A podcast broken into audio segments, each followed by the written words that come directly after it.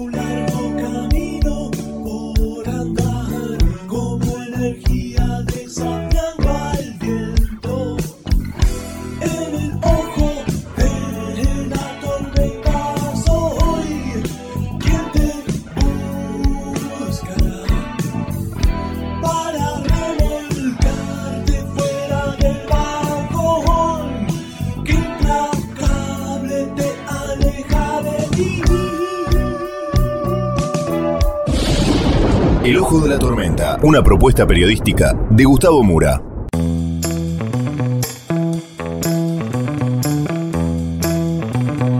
Bienvenidos al ojo de la tormenta. La tapa es El planeta en riesgo como nunca. Vamos entonces con los temas del día de hoy en este breve sumario.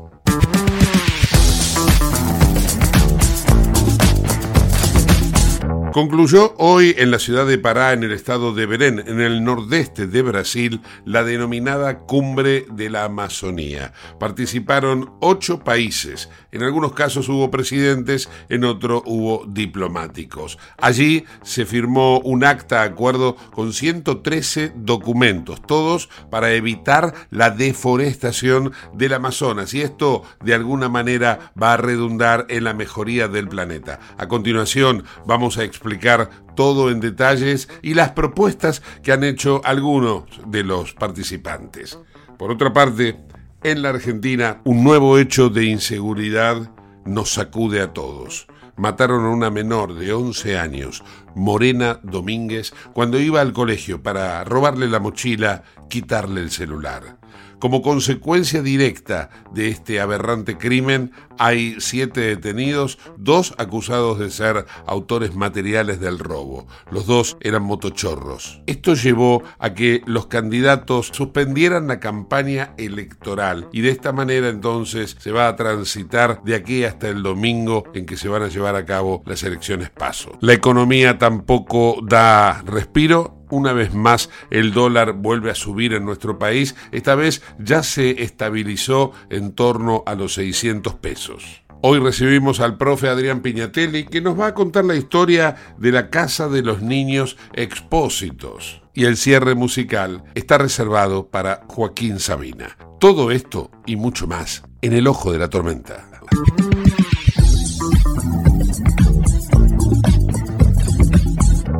Auspicia este programa Autopiezas Pana. Más de 30.000 productos en stock y más de 30 años brindando seguridad para tu vehículo.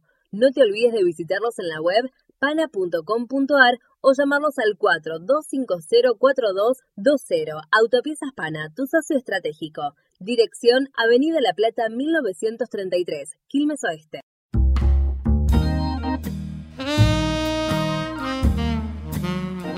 Ayer el mundo se sorprendía frente a un récord histórico. Julio del año 2023 fue el mes más caluroso jamás registrado en la Tierra. Esto fue determinado por la Unión Europea de Observación y Monitorización de la Tierra, llamado bajo el plan Copernicus. A partir de ese anuncio, todos se pusieron en alerta. Mientras muchos destacan las altas temperaturas que se registran en Europa, los deshielos que se están produciendo en Alaska, también se ha descubierto que en la Antártida las temperaturas récord han derretido la banquisa poniendo en riesgo el clima global, porque la banquisa actúa como un efecto corcho botella para impedir que los glaciares se desprendan de los casquetes. Y esto es precisamente lo que muchos temen, que se derritan los glaciares, que se eleve el nivel de las aguas del mar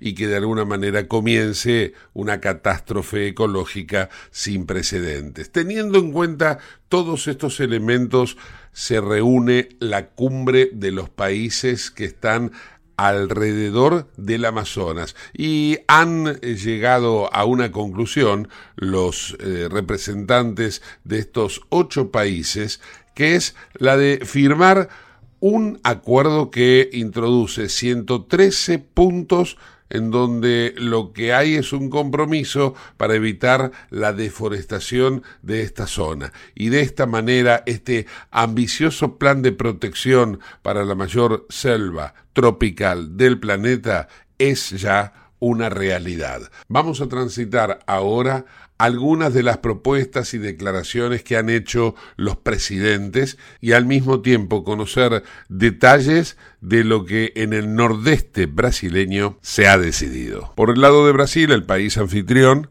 Lula da Silva dio la bienvenida y también el cierre de las deliberaciones. Temos duas frentes de ação importantes. Uma delas é trabalhar pela definição de um conceito internacional de sociobioeconomia que nos permita certificar produtos das florestas e gerar emprego e renda. Outra é criar mecanismo para remunerar de forma justa e equitativa os serviços ambientais que as nossas florestas prestam ao mundo.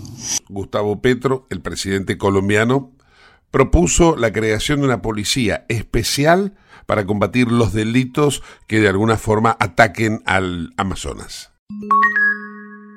Deberíamos crear una OTAN amazónica, un tratado de cooperación militar para hacer interdicción de lo que vaya contra la selva amazónica en todos nuestros países. Otro de los presidentes asistentes fue el jefe de Estado de Bolivia, Luis Arce, quien esto decía. No tenemos dudas que ante la gravedad de la crisis todos y cada uno de nosotros actuaremos ante el clamor de la Madre Tierra. Cuidar a la Madre Tierra y defender a la humanidad son dos tareas históricas, necesarias e impostergables que debemos asumir. Toda una sorpresa fue la visita de la presidenta peruana, Dina Boluarte, debido a que su primera salida al exterior fue precisamente a esta cumbre en Belém, en el estado de Pará. Escuchemos. Necesitamos más cooperación internacional. Requerimos el intercambio de experiencias con los socios del sur global, pero fundamentalmente necesitamos del apoyo concreto y oportuno en lugar de condicionamientos de los países con mayores recursos en base al principio de la responsabilidad común, pero diferenciadas. En el cierre de las deliberaciones, Lula da Silva dejó en claro que no se va solamente a preocupar esta cumbre por lo que ocurre en la parte de la superficie de lo que es el Amazonas, sino que también por debajo de las copas de los árboles, donde están los pueblos indígenas. Y precisamente Lula destacó a los pueblos indígenas como los verdaderos guardianes del Amazonas, y no está hablando solamente de los indígenas que están en territorio brasileño, sino que habla por todos los indígenas que están por debajo de las copas de los árboles en esa selva amazónica.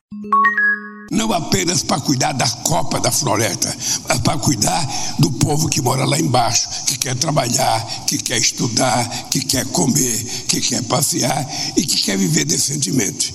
É cuidando desse povo que a gente vai cuidar da floresta porque o exemplo que nós temos no Brasil é que parte das terras mais preservadas desse país são as terras indígenas, numa demonstração que nós já temos os fiscais naturais La curiosidad que presenta esta cumbre es que los pueblos indígenas no fueron invitados a aportar su experiencia, su conocimiento y por lo tanto hicieron una propia cumbre para protestar y para dejar en claro que ellos están ausentes. Desde RTVE Radio Nacional de España entrevistaron a Sara Schenkel, que es la responsable de Survival International, que es una organización de protección y de colaboración con los indígenas a nivel global con sede en Brasil. Escuchemos la entrevista que llevó adelante el periodista Mario Borrego del programa Cinco Continentes.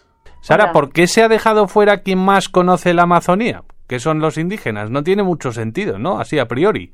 Pues sí, exactamente. Los pueblos indígenas están diciendo que ellos deberían estar en el centro de esos debates y que como siempre se sienten eh, que han sido excluidos de muchos de los lugares donde van a hacer decisiones. Y por eso los indígenas se han juntado para hacer unos eventos paralelos para presentar sus demandas a los políticos, a los presidentes de varios países que van a estar presentes, pues que están presentes en la cumbre y que sean escuchados de ellos, los pueblos indígenas, que son los mejores guardianes de, la selva amazónica, claro. ¿Y qué es lo que consideran clave estos grupos indígenas para proteger su hogar? ¿Cuáles son sus propuestas y en qué se diferencian sobre todo de las que llevan los gobiernos y los políticos? Los pueblos indígenas de, de todos los países amazónicos y fuera de la Amazonía también pues lo, principal que dicen y que necesitan es su territorio intacto, porque los indígenas dependen completamente de sus tierras para sobrevivir, sus tierras que les da su comida, su medicina, sus casas y todo lo que necesitan. Y claro que un otro resultado de eso, de la protección de esas tierras de, de foráneos, es que son los lugares más biodiversos del planeta. Entonces los pueblos indígenas son nuestros mejores aliados en la lucha contra los cambios climáticos. Y es una cuestión de mapear y de marcar las tierras indígenas y desalojar los invasores de esas tierras y mantenerlos fuera para que los pueblos indígenas puedan vivir en sus, en sus bosques de la forma que ellos elijan. Y eso es eso no es pedir demasiado, eso es simplemente una cuestión de, que los gobiernos tienen que defender e implementar sus constituciones nacionales y la ley internacional. Sara, tengo entendido que el borrador de la cumbre se ha aprobado muy rápido, ¿no? En un mes más o menos. Da la sensación de que se ha hecho a toda prisa. ¿Crees que los ocho países que acuden a esta cita están igual de comprometidos a la hora de frenar la deforestación y el resto de problemas que afectan a la Amazonía o hay algunos más reticentes en este sentido? Pues eso es la pregunta. ¿Y será que los gobiernos de los países amazónicos realmente quieren salvar la Amazonía de, la destrucción total?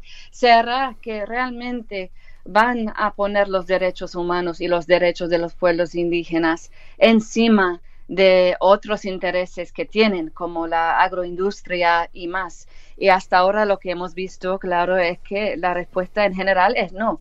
Y entonces en muchos casos hemos visto a un nivel u otro los gobiernos em, violando claramente los derechos indígenas.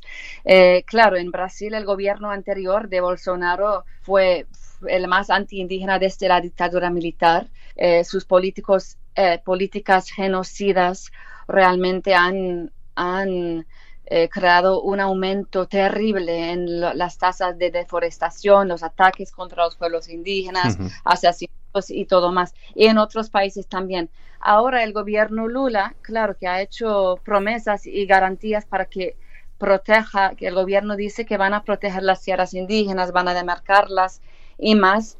Y estaremos presionando junto con los pueblos indígenas para que esto ocurra, porque claro que siempre hay muchos intereses políticos y económicos contra los pueblos indígenas y también falsas soluciones a, las, a los cambios climáticos como créditos de carbono y, y otras falsas soluciones que están siendo empujadas por muchos gobiernos y también por grandes organizaciones de conservación ambiental, pero que son programas que en muchos casos violan los derechos indígenas.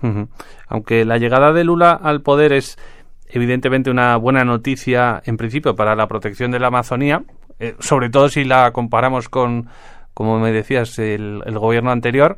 Es cierto también que el gobierno Lula depende también de formaciones políticas que no son tan protectoras del medio ambiente. Es decir, el bolsonarismo sigue muy presente en la, en la política de Brasil, tanto en el Congreso como, no, como en el Senado. Sí, exactamente. Hay muchos políticos eh, pro Bolsonaro o por lo menos pro ese mismo, esa misma mentalidad eh, eh, contra los pueblos indígenas. Y hay muchos casos de pueblos eh, que realmente están luchando para su supervivencia.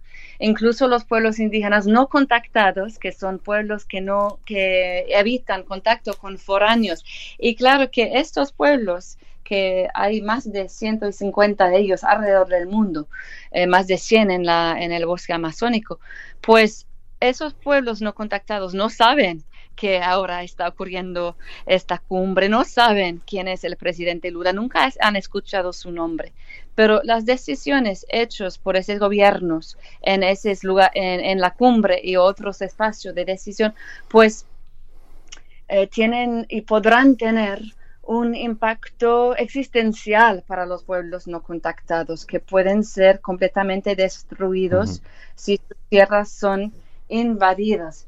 Y aquí tengo unas frases eh, de un amigo nuestro, Bushi Matiz, que es un líder indígena, es el coordinador de Univaya, que es la organización indígena del Valle de, de Jabarí, en el oeste de la selva eh, amazónica de Brasil, en la frontera con Perú, que es el hogar de más pueblos indígenas no contactados de todo el planeta. Y, y Bushi nos ha dicho ayer por la noche, nos ha dicho, los pueblos indígenas no contactados viven y sobreviven de forma autónoma. Así que tenemos que proteger y los gobiernos tienen que proteger sus territorios. Los gobiernos tienen que disponer de presupuesto y actuar en la práctica. De nada sirve debatir si luego no sucede nada. No a la minería, no a los crímenes medioambientales, no a la violencia contra los indígenas. Es preciso que miremos a la Amazonía con mucha atención este es el grito que lanzamos al mundo en esta cumbre.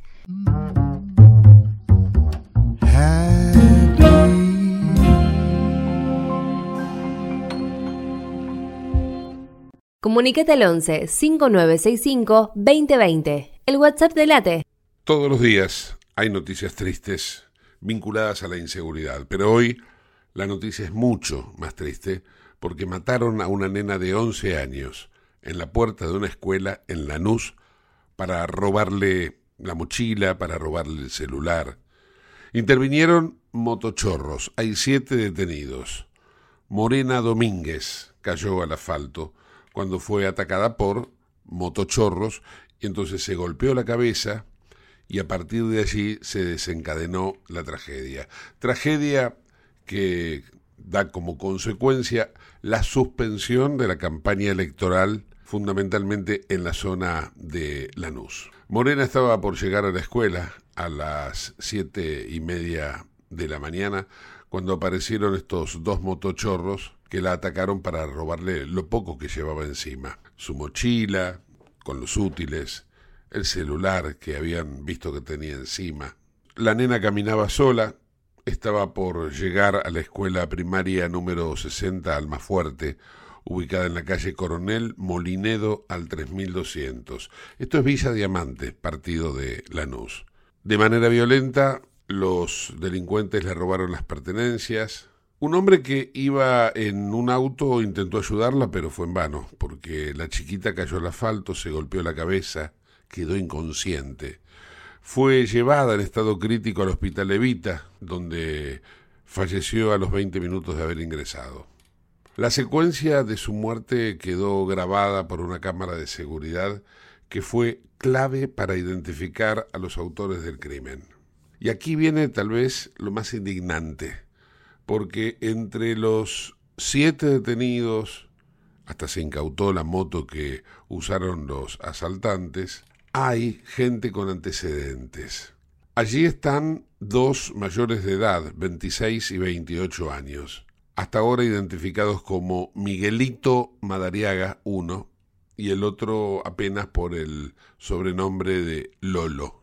Hay entre los siete detenidos también un menor de 14 años. A partir de él es que se logró llegar a todos los demás. Los referentes políticos de la zona, de inmediato, estamos hablando de Néstor Grindetti, el intendente eh, que está en campaña para ser gobernador, Diego Kravets, el jefe de gabinete que está en campaña para ser intendente. Bueno, suspendieron toda la acción electoral, al igual que el gobernador de la provincia de Buenos Aires, Axel Kicillof, y otros precandidatos de nivel nacional, pero con incidencia en lo local.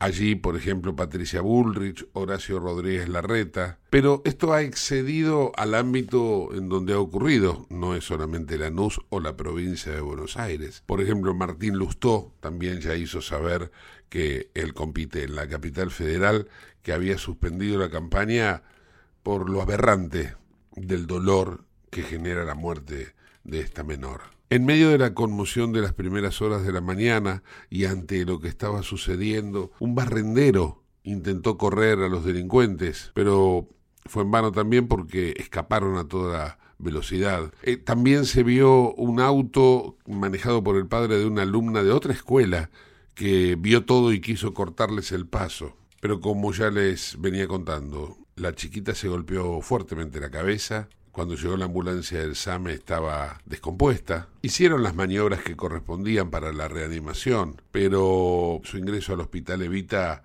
fue crítico. Allí falleció producto de un paro cardiorrespiratorio. Como pudo, la mamá de Morena, de nombre María, contó que su hija había arreglado con la abuela lo de ir caminando a la escuela. Y la mujer, muy conmocionada, alcanzó a decir que nunca estuvo de acuerdo de que vaya sola, pero bueno, ella quería ir sola. Los vecinos de Lanús hoy ya marcharon pidiendo justicia por Morena, cansados de tanta inseguridad, pero aseguran que van a repetir este tipo de movilización en los próximos días. Por estas horas, además de los políticos que les había mencionado que habían suspendido la campaña, también se suman el precandidato oficialista Sergio Massa y su rival en la interna del mismo espacio, Juan Grabois. Como dije al principio, la tragedia se coló en la campaña y la inseguridad nos vuelve a dar un nuevo cachetazo a todos.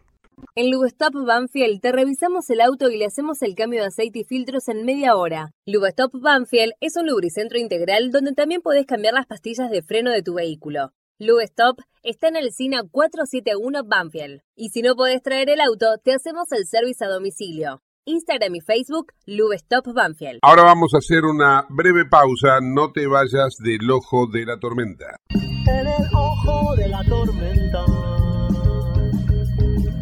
yace un niño asustado.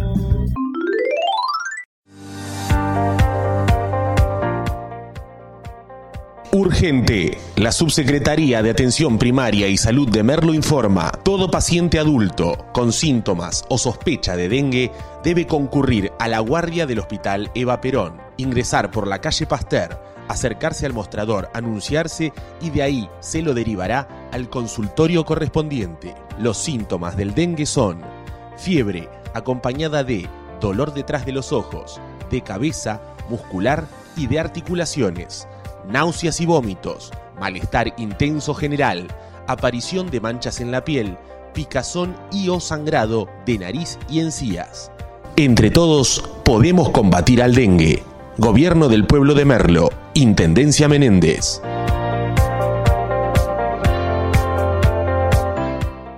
Autopiezas Pana Distribuidor Nacional de Autopartes, líder en el rubro suspensión, dirección y frenos para vehículos. Para más información sobre las marcas que trabajamos, visítanos en nuestra web pana.com.ar o escribinos a nuestro email pana.pana.com.ar. Autopiezas Pana, tu socio estratégico. En Lanús, nuestros vecinos cuentan con el nuevo programa de telemedicina pediátrica para chicos de hasta 16 años. Si sos vecino de Lanús, solo tenés que empadronarte, registrate en la app y acceder a tu consulta médica. Así de fácil. Informate en lanús.gov.ar barra telemedicina. Lanús nos une.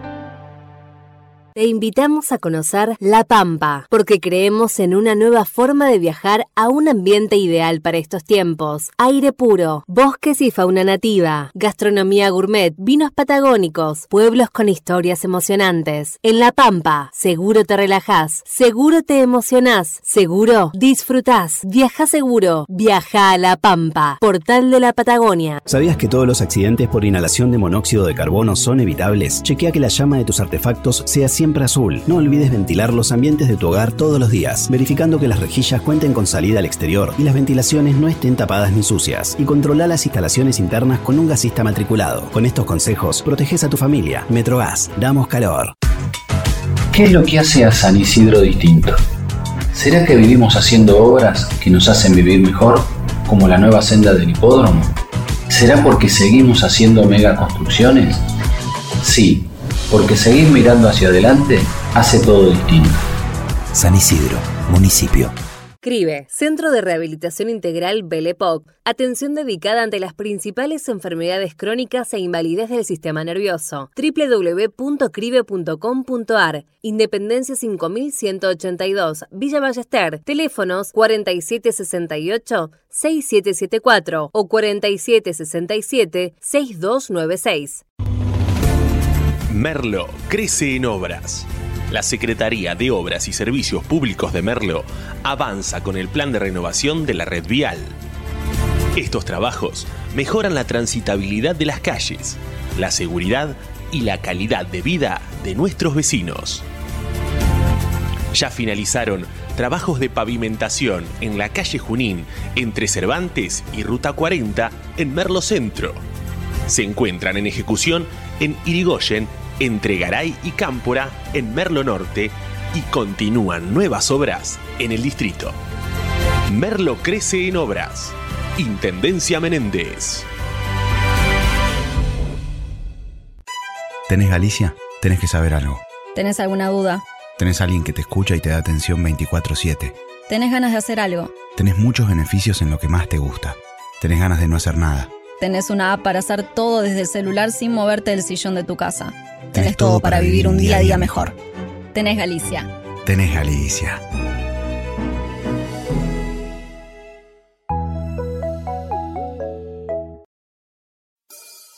En el ojo de la tormenta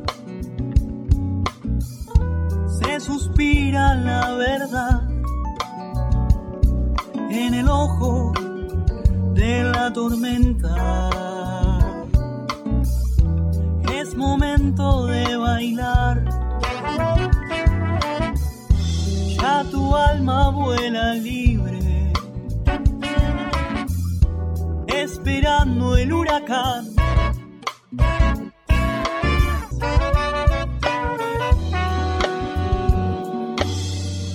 Auspicia este programa CRIBE. CRIBE es un centro de rehabilitación integral que está ubicado en Villa Ballester, provincia de Buenos Aires, certificados con normas de calidad ISOIRAM. El centro CRIBE ofrece, entre otras terapias, tratamiento de rehabilitación por ozono. La página web es www.cribe.com.ar, sino en facebook.com barra cribecom. CRIBE queda en Independencia 5182 Villa Ballester. Los teléfonos 4768-6774 o 4767-6296. CRIBE, Centro de Rehabilitación Integral Belepop.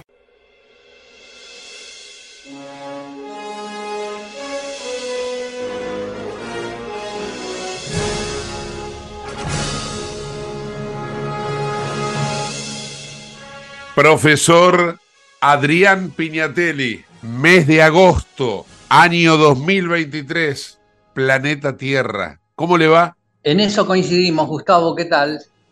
¿Cómo anda? ¿Todo bien? ¿En el planeta Tierra o, o en todo coincidimos? Agosto, año En el 2023. planeta- en el- eh, eh, eh, coincidimos en agosto en el planeta Tierra, pero no en el año. Ah, mire usted. Porque ¿Qué año? yo la, la- la- claro, la semana pasada le dije que le, al, al DeLorean le había puesto caja de quinta y me entusiasmé y me- le metí al fondo, le metí al fondo y me fui al año 1779. Ah, la flauta. Mire Bajo usted. a la ciudad, bajo a la ciudad y veo que, que hay tantos problemas como hay ahora. ¿A qué ciudad se refiere? Ciudad de Buenos Aires. Bien, a ver, vayamos. Una, una aldea perdida en el fondo del Atlántico Sur, ¿no? Sí, sí, sí, claro. Buenos Aires nadie, nadie quería venir, nadie quería venir. Me refiero a gobernantes, eh, porque acá no pasaba nada, no había riquezas, el, el oro y la plata estaban en Lima, estaban en México, nadie quería ser Bueno, mucho, mucho no ha cambiado. digo. Claro, tal cual, tal cual. Y, y la ciudad, la ciudad era un desastre. La ciudad, imagínese calles de tierra, eh, donde, eh, por ejemplo, había alguien que quería comer chancho, mataba a un chancho, le sacaba lo que quería comer y el resto lo tiraba a la, a la calle. Ah, mire usted, la abundancia. Con lo cual, con lo cual aparecían los perros salvajes, aparecían los roedores, aparecían otros chanchos que comían los, los- los restos de los chanchos, este, una insalubridad terrible en calles que cuando obviamente llovía eh, se inundaba todo por completo. Imagínense, en, en el año eh, 79, 1779, el virrey era Juan José Berti, que era un tipo que hizo muchísimo. Alumbrado, eh, empezó a trabajar en el mejoramiento de las calles, un montón de cosas. Entonces, un grupo de vecinos fueron a verlo, Gustavo. ¿Para Sí. qué? ¿Para qué? Para que pensara cómo terminar el doloroso espectáculo de niños devorados por los perros, Ah, bueno. muertos en la calle por el frío y el hambre y abandonado en parajes públicos. ¿Qué era el drama de la ciudad de Buenos Aires? Las criaturas recién nacidas que eran abandonadas. Qué no había ninguna institución. Claro. Entonces le- le- este, los vecinos le dan como ejemplo al virrey, che, en el barrio San Miguel encontramos dos criaturas comidas, una que estaba comida hasta la cintura y había un perro que se estaba llevando un brazo. Obreros encontraron un bebé debajo de una pila de maderas y era común que los que la gente dejase los recién nacidos en, las puertas de las casas. Eh, ¿Por qué abandonaba a los bebés? Eran fruto de relaciones prohibidas, eran madres solteras, eran producto de una violación. Claro. Vos sabés, Gustavo, que, eh, que estaba el caso de los matrimonios que tenían mellizos y que abandonaban a uno porque no podía mantener a los dos. En la calle o eran devorados por los perros, morían de frío, de hambre, pisados por los carros, ahogados en los charcos.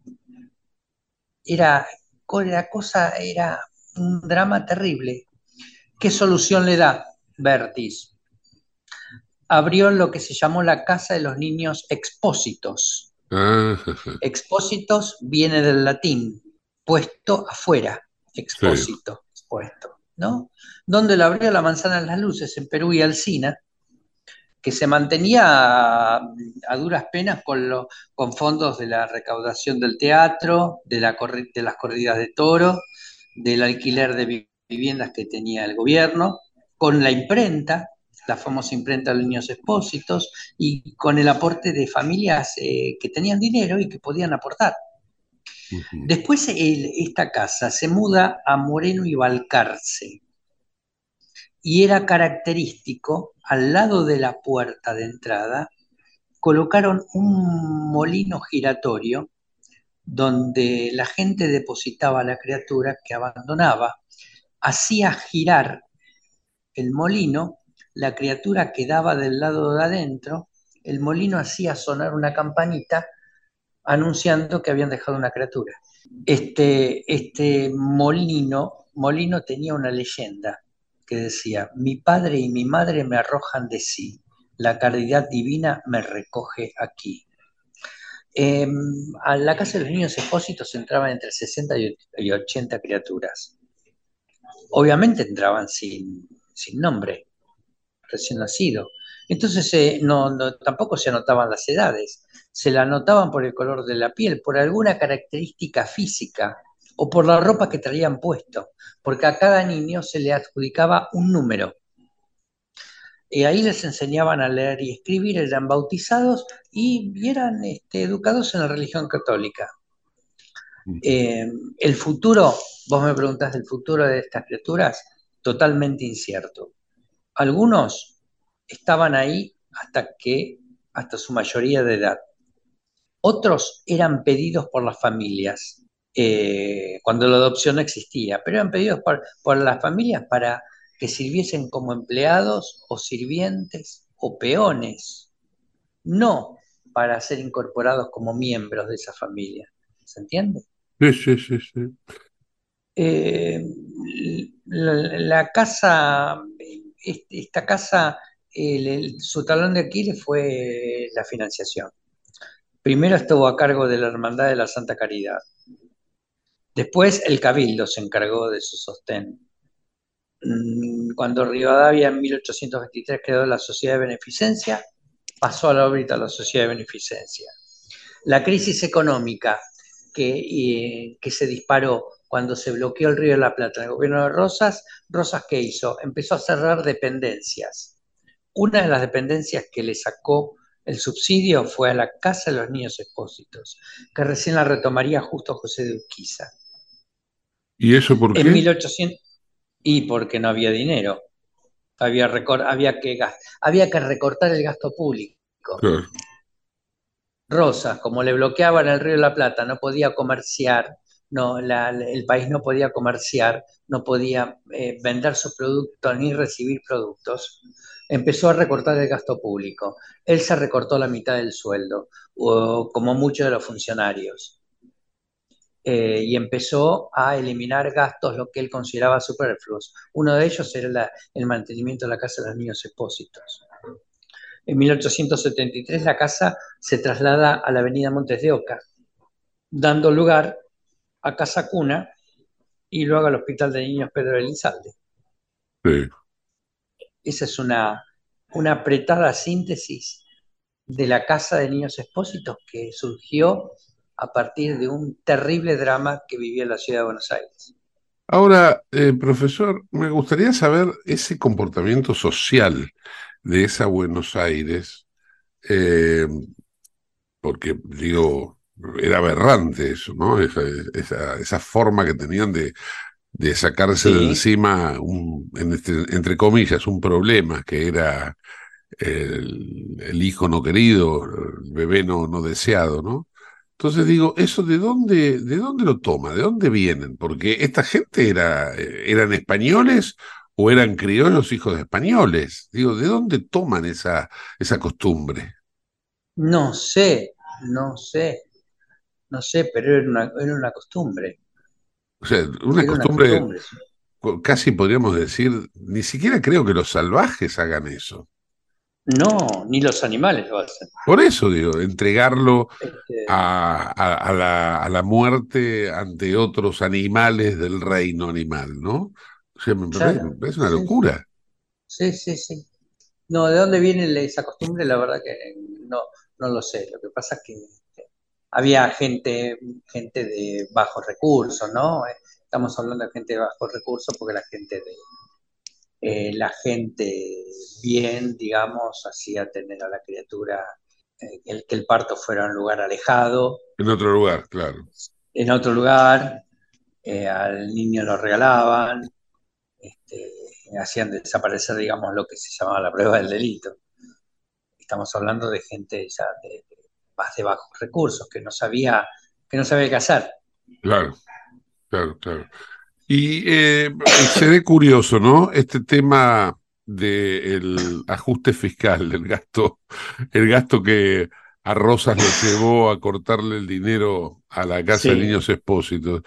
Em, ¿se solucionó en algún momento eh, en aquella época? ¿O ya eh, en ese momento era sirvió. De, de- de difícil resolución? No, era, era fácil porque mm, Rosas era gobernador con las, eh, las facultades extraordinarias, eh, se hacía lo que él decía, Gustavo, Sí, donde tenía una, donde tenía una legislatura que le era dicta, eh, no, no, no había problemas. Aparte el ejemplo lo empezó a dar él. Él, se- él fue el primero que se cortó el sueldo, hizo cortar el sueldo a todos sus funcionarios y empezó a, a cortar gastos. Los gastos se cortaron. Y si hay voluntad se puede hacer. Claro. Y, y el tema terminó cuando se levantó el bloqueo, en 1850. Mm.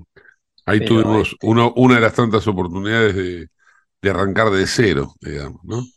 Y claro, sí, sí, claro. Lo que pasa es que era, eh, no había democracia, no era la voluntad de uno. Este, se hacía lo que, lo que él decía y se- por eso creo que se hizo. Mm. Y por la legislatura que la, la tenía dicta, que era la, tenía mayoría de la legislatura. Nadie se iba a poner, a oponer a Rosas. Acordate que no teníamos ni constitución, no teníamos nada. Pero bueno, se hizo. Eh, en fin. Bueno, profe, agradecido por esta historia. Un abrazo grande. Hasta la semana próxima.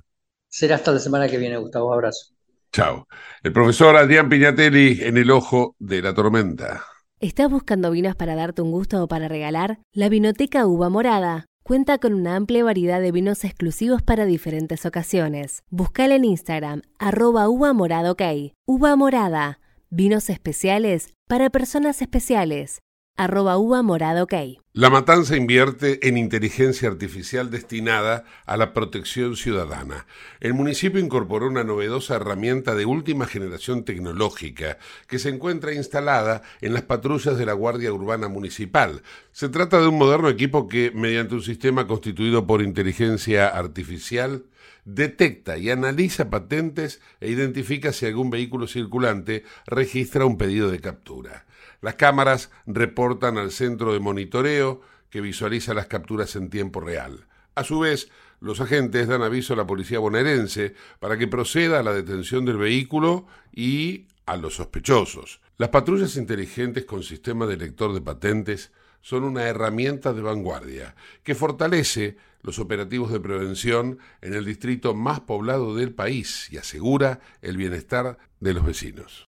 Te invitamos a conocer La Pampa, porque creemos en una nueva forma de viajar a un ambiente ideal para estos tiempos. Aire puro, bosques y fauna nativa, gastronomía gourmet, vinos patagónicos, pueblos con historias emocionantes. En La Pampa, seguro te relajás, seguro te emocionás, seguro disfrutás. Viaja seguro, viaja a La Pampa, portal de la Patagonia. El cierre musical de hoy es para un juglar, un juglar contemporáneo. Estamos hablando de Joaquín Sabina y un temazo. Nos sobran los motivos. Ahí va. Este adiós no maquilla un, hasta luego. Este nunca no esconde un ojalá. Estas cenizas no juegan con fuego. Este ciego no mira para atrás. Este notario firma lo que escribo. Esta letra no la protestaré. Ahórrate el acuse de recibo. Estas vísperas son las de después. A este ruido tan huérfano de padre no voy a permitirle que taladre un corazón podrido de latir. Este pez ya no muere por tu boca. Este loco se va con otra loca. Estos ojos no lloran más por ti.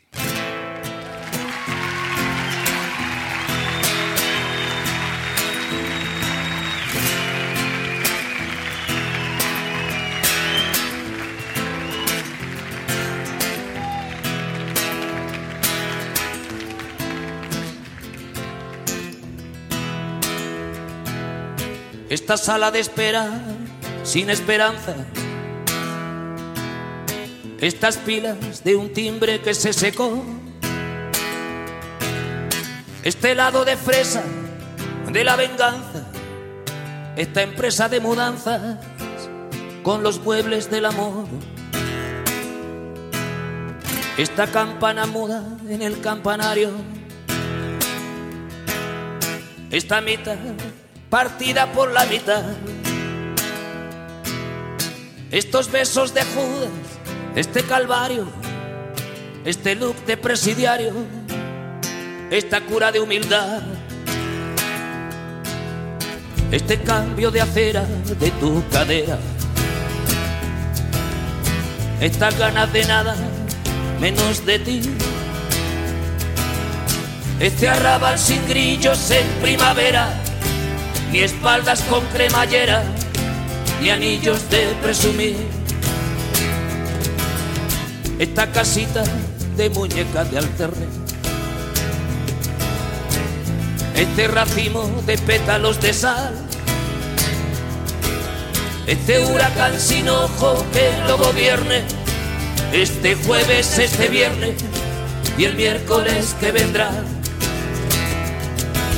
No abuses de mi inspiración, no acuses a mi corazón, tan maltrecho y ajado que está cerrado por derribo, por las arrugas de mi voz se filtra la desolación de saber que estos son los últimos versos que te escribo. Para decir con Dios a los nos sobran los motivos.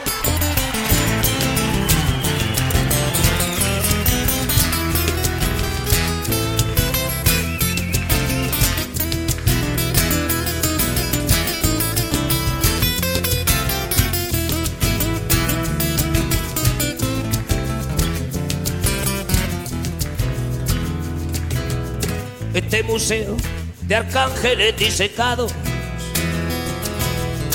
este perro andaluz sin domesticar,